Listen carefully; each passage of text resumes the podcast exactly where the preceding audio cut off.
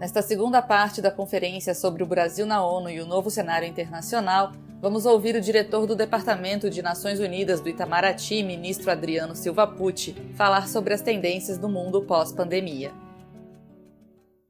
Bom, nós estávamos recapitulando um nosso exercício de projeção, de prognósticos é, para o mundo que se anuncia e que foi golpeado pela pela pandemia. Né? Então, como eu dizia, vários desses processos que nós estamos vendo se acelerar agora, eles já estavam, de certa maneira, em gestação, estavam fermentando é, nos anos anteriores à pandemia, mas a, a Covid-19 foi um fator multiplicador né, desses, é, desses processos que hoje se acirraram. Eu começo pela saúde acho que devo começar pela saúde e pelo que se ficou conhecido na imprensa como diplomacia da vacina. Dizia eu que nós estamos prioritariamente inoculando saúde nas pessoas, mas é, secundariamente também influência, poder, comércio. Essas as vacinas elas são é, grandes avenidas que se abrem para as relações comerciais entre os países, é, inclusive de promoção da imagem dos países e dos laboratórios fornecedores desses insumos, desses equipamentos médicos e vacinas. Há sites é, de laboratórios em nove idiomas. Isso significa que é, eles não estão fabricando só para dentro, eles estão também com uma estratégia de relações públicas é, perante o mundo. Todos esses países é, que produzem. A América Latina tem é, 150 é, milhões de, de, habitantes, 650, perdão, 650 milhões de habitantes. Ao, esse vírus tem ultimamente né, mostrado que é, pode sofrer mutações. Para essas variantes novas é, que estão surgindo, serão necessárias novas vacinas ou vacinas atualizadas e isso pode ser a base de relações comerciais de longo prazo. Então, por exemplo, uma vacina que pode ser conservada sob uma temperatura mais alta, sem estragar, ou que possa é, ser aplicada em dose única, é uma vacina mais interessante para países com grande, grandes extensões territoriais ou que tenham bolsões de pobreza é, onde o calendário de doses seja mais difícil de, de controlar. Uma dose só seria mais interessante. Para além da saúde, nós temos inflexões na democracia. A qualidade das democracias é, no mundo está em declínio. Desde 2006, já em 2020, 73 países tiveram pioras nos seus indicadores democráticos, 28 melhoraram, segundo a Freedom House. A Economist eh, tem uma unidade de inteligência que aponta 70% da população mundial em países onde a democracia declinou.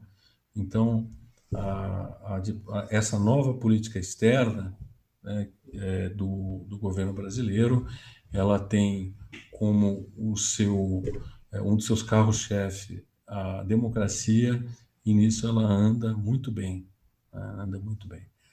A governança, recapitulando, nós tivemos endemias, pandemias, emergências internacionais de saúde.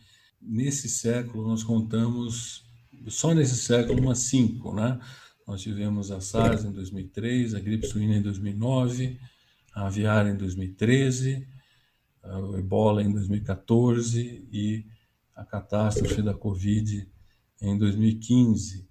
Então, é, enquanto a ciência se ocupa das soluções para essas, é, essas questões é, sanitárias, que são gravíssimas, cabe aos diplomatas também perguntar quais são as questões de governança que funcionaram como multiplicadores dos problemas que hoje enfrentamos. Né? Ou seja, o momento Chernobyl de, dessa pandemia. O que é que foi que aconteceu? na verdade. Né?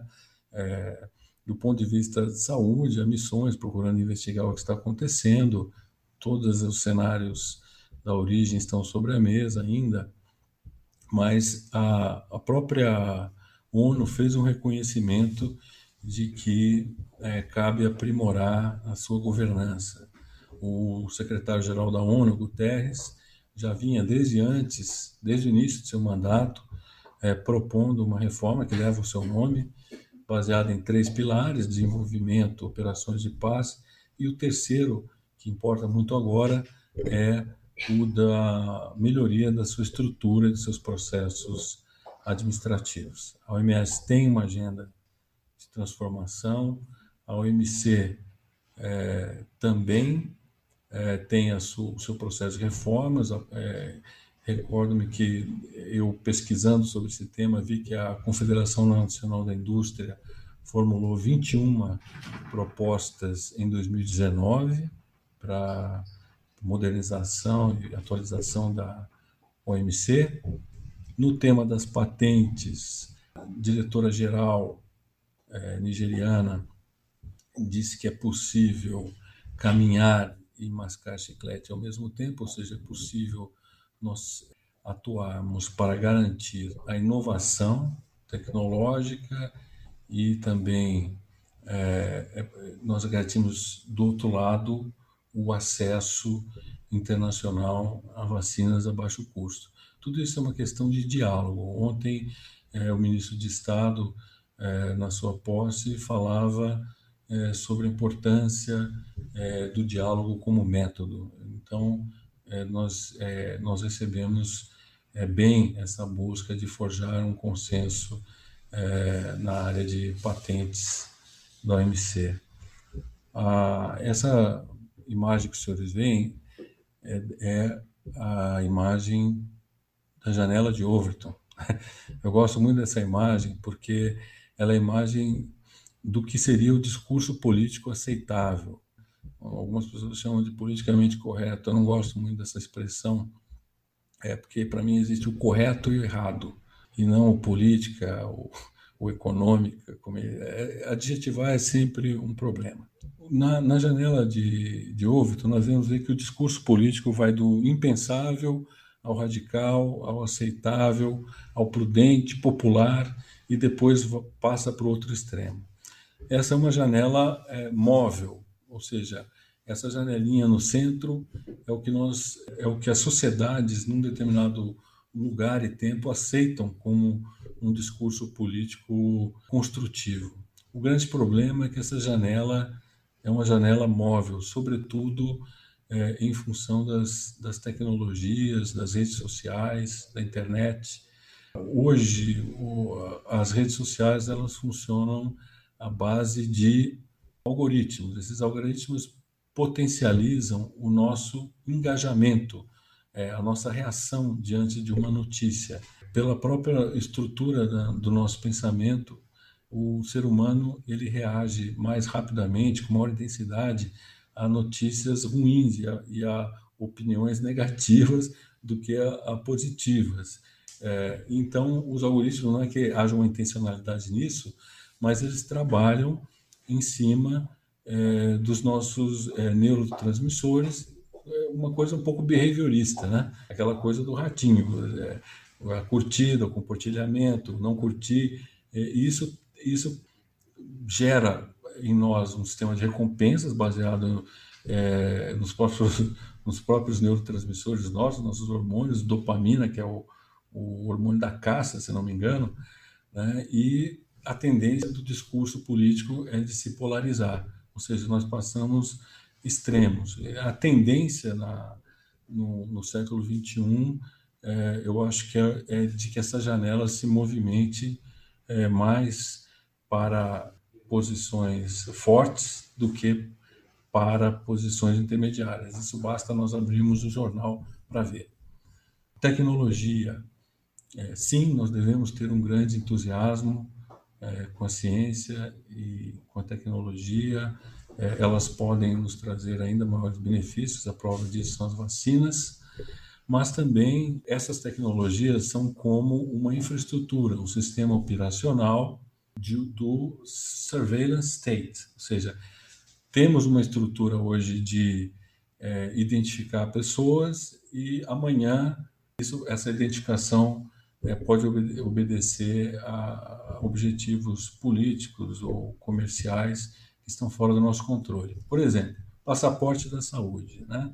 É, eu não sou um especialista nesse tema, mas basta vermos o nosso passaporte. Né? O passaporte contém erros humanos, pode vencer.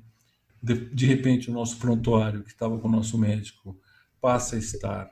Pode, pode ser roubado, pode, vai, vai estar com uma um certificado vai estar com outra pessoa, pode ser vendido, pode se criar um mercado negro, alguém pode não querer é, ter esse passaporte no exercício da sua liberdade. A pessoa pode ter esse passaporte, achar que por isso ela pode é, contagiar outras pessoas, ela pode é, adotar comportamentos de risco, enfim, todos os temas devem ser discutidos. Como dizia no início da minha apresentação, é, linguagem é a essência da, da diplomacia. Então, nós precisamos ter cuidado com as palavras que funcionam como gatilhos para sufocar o debate e não para promovê-lo. Nós estamos caminhando na área de demografia agora, estou mencionar que, em função da pandemia, da insegurança econômica, as pessoas não sabem se vão ter os seus empregos amanhã, elas estão adiando decisões inclusive as decisões de ter filhos. Então, nós estamos aí é, em marcha para um inverno demográfico. Todo o, hemisfério norte, passando pela Europa, Estados Unidos, é, Ásia, e, e às vezes em função de políticas públicas equivocadas também, né? como o caso da política do, do filho único, que foi abandonada é, rapidamente pela China justamente porque a população envelhece, né? E também gera disparidades de gênero. Você pode ter, de repente, uma preferência dos pais é, pelo, pelo filho homem ou mulher, e aí você vai ter 120 homens para 100 mulheres, então gera todo tipo de, de desequilíbrio. A economia. nós nos deparamos assim do nada com o colapso das cadeias globais de suprimento.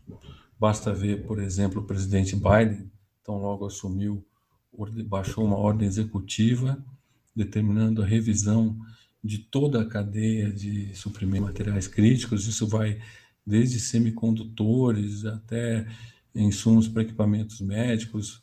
Os Estados Unidos descobriram de repente que mais de 90% de seus antibióticos é, tinha os insumos é, feitos na China, por exemplo. Em suma, é, toda a questão do modelo de globalização que foi adotado nas últimas décadas, essa questão da produção just in time, do reshoring, do offshore, perdão, né? É, do offshore, eles estão é, sofrendo questionamentos hoje. E possivelmente vamos uh, os estados caminhar pra, novamente para uma regionalização é, desse, dessas cadeias produtivas, já que a nacionalização delas é impossível a essa altura. Né? Custaria mais ou menos, sei lá, 10 trilhões, 5 a 10 trilhões de dólares para ter uma cadeia global de suprimento independente.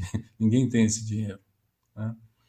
Ah, muitas coisas que eram nós tomávamos por garantidas hoje são temas de segurança nacional, né?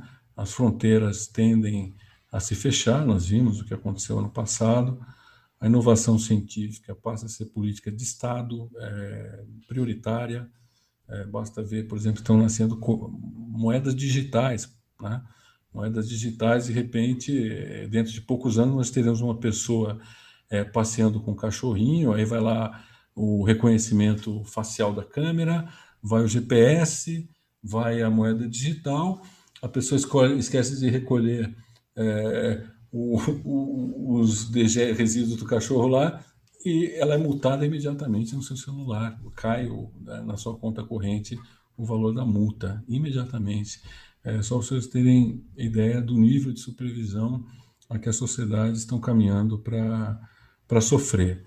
Teremos uma grande distribuição é, de empregos, né, principalmente esses middle skill jobs, porque a digitalização e a automação vão exigir é, uma especialização.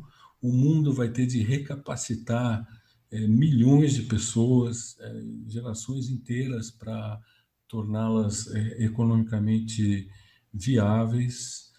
Uh, vamos ter uma importância, seja uma, um, uma intensificação é, nos serviços de logística, logística, transporte público, alimentação, saúde, evidentemente, segurança, infraestrutura de comunicações. Nesse exato momento nós estamos aqui teletrabalhando, por exemplo, né? E, por outro lado, é, algumas, é, algumas áreas da, da economia vão sofrer, vão ser duramente golpeadas. Né? Então, é, podemos mencionar a hotelaria, o setor de viagens, turismo, companhias aéreas, o varejo, devido a, a, até mesmo a, a, essas entregas, compras online, né? em suma, é, é um momento de muito desafio e nós temos que estar antenados com essas tendências. O ministro Roberto me antecipou uma, um interesse dos senhores na, no tema ISD. Novamente, não é propriamente a, a questão desses critérios de performance de empresas, não é do meu departamento, mas eu gostaria de, de responder dentro desse exercício nosso de antecipação de um possível futuro. Né? Esses fundos, né, environmental, social, governance, eles é, atraíram no ano passado 51,1 bilhões de dólares de investimento novo. É, são fundos que agora serão é, turbinados com é, as escolhas dos fundos de pensão e dos planos de aposentadoria. Hoje, as empresas, é, o setor privado, ele está sofrendo, o seu, o seu novo consumidor, é, aos poucos, vai deixando de ser o baby boomer e vai passando a ser essa nova geração é, de millennials que começam a ter poder aquisitivo. Isso, essa, essa geração, ela tem uma sensibilidade maior a questões de natureza ética, né? É, do que a geração dos empresários e dos consumidores baby boomers que pensavam muito em termos de retorno do seu investimento. Né? Então, é, o que nós vamos ter mais adiante é uma precificação da ética. Uh, esses fundos são, ilustram bem essa situação. Antes das, da Covid já eram muito importantes, havia, já eram as empresas eram avaliadas, a saúde financeira delas era avaliada e as decisões de investimento com base em riscos ambientais, reciclagem de lixo, consumo de energia, de água, eh, salários dos do, do CEOs, né, que tinham que guardar alguma correlação com o do resto do, dos recursos humanos, ou seja, é do ISD o que importava era o I, né, que era o, o verde, é, a economia verde. Agora com a Covid, é, nós temos a situação aqui dos trabalhadores que estão é, são afetados é, por enfermidades, né, é, comorbidades e a própria é, Covid. Então, a questão da qualidade do ar, qual é o espaço que a empresa tem para as pessoas trabalharem, né, qual é o tipo de, de, de seguro de saúde que oferece os funcionários. Em suma, está mais apoiado é, nesse tripé no, no calçado no, no, social. Então, esse vai ser sem prejuízo do ambiental e do, do segundo trilho, que é o de governança, o trilho social tende a ser muito importante. E, finalmente, né, né, eu havia mencionado, devido ao interesse que suscita todo dia né, no Jornal Nacional, nos no noticiário, nos, na, nas publicações especializadas, essa nova rivalidade entre Estados Unidos e China. Né? Ah, é, eu, como é, já, já há grandes teóricos falando na chamada armadilha de Tucídides, né, que uh, Esparta entrou em guerra contra Atenas porque Atenas cresceu demais, então aquela guerra era inevitável. É, eu, é, como diplomata, ou seja, como um otimista profissional, eu acho que essa competição estratégica, sim, é, entre Estados Unidos e China, ela enfrentar, enfrentará alguns desafios assimétricos, né? por exemplo, no campo, campo militar, existem algumas regiões do globo mais sensíveis é, a essa rivalidade, e também no, no, campo das tecnologias e do comércio, 5G, inteligência artificial, aí eles ficam, esses países ficam ombro a ombro. Mas podem sempre é, cooperar em clima, né, em, em, saúde, isso fica muito patente agora, é, no combate ao narcotráfico, no combate à, corrupção, é, na luta contra o terrorismo, em suma. Existem muitos espaços é, de cooperação entre as grandes potências e entre os países. E apenas para é, finalizar, lembrando que o primeiro, a no, depois que a China é, se tornou um país é, comunista, né, houve nas décadas de 50 e 60 um grande esfriamento da, das relações é, com a China e, entretanto, em 1971, o time chinês de ping-pong convidou o time americano para jogar é, na China. Essa ficou conhecida como a diplomacia do ping-pong. É, e a partir daí veio é, Henry Kissinger, veio, veio, todo um processo de descongelamento da, das relações bilaterais que pode perfeitamente né, é, ser reensaiado é, agora nesse novo contexto. Né, que tenhamos então muitas partidas de ping-pong entre seleções olímpicas. Ok? Aí está o. Eu só tinha deixado sem mais os dois embaixadores, né? Dois muito jovens. Hoje, para a gente ser embaixador, tem que ter 50, 60 ou mais, né? Naquela época bastava ter 20, como o da França aí, da esquerda, e o da direita 25, que é o da Santa Sé, do Vaticano. Como fica muito claro na e tem uma dica que o Hans Holbein dá nessa pintura na adaga que é segurada ali pelo, na mão esquerda do, do embaixador francês, aparece Etat Sue né, 29, e depois no livro sobre o qual o bispo repousa a mão, que é Etat Sue 20, 20. Um é 20 e outro é 25, acho que é isso. É. Então, viviam um pouco, mas viviam bem. Hoje já enfrentamos mais desafios, né, Roberto? Deixar essa mensagem aí da, desse alaúde, né, é, com a corda está partida, uma das cordas está partida, justamente simbolizando a discórdia. Né? É, é uma mensagem que já 500 anos atrás, né, esse pintor do Renascimento alemão nos enviava a busca de nós trocarmos a corda desse alaúde. Muito obrigado. Acesse o canal da FUNAG no YouTube, www.youtube.com.br FUNAGBrasil. Lá você encontrará centenas de vídeos sobre política externa brasileira e relações internacionais. Acesse também a nossa biblioteca digital, com mais de 780 volumes para download gratuito, www.funag.gov.br/biblioteca. Acompanhe as atividades da FUNAG Brasil no Facebook, Twitter, Instagram e Flickr.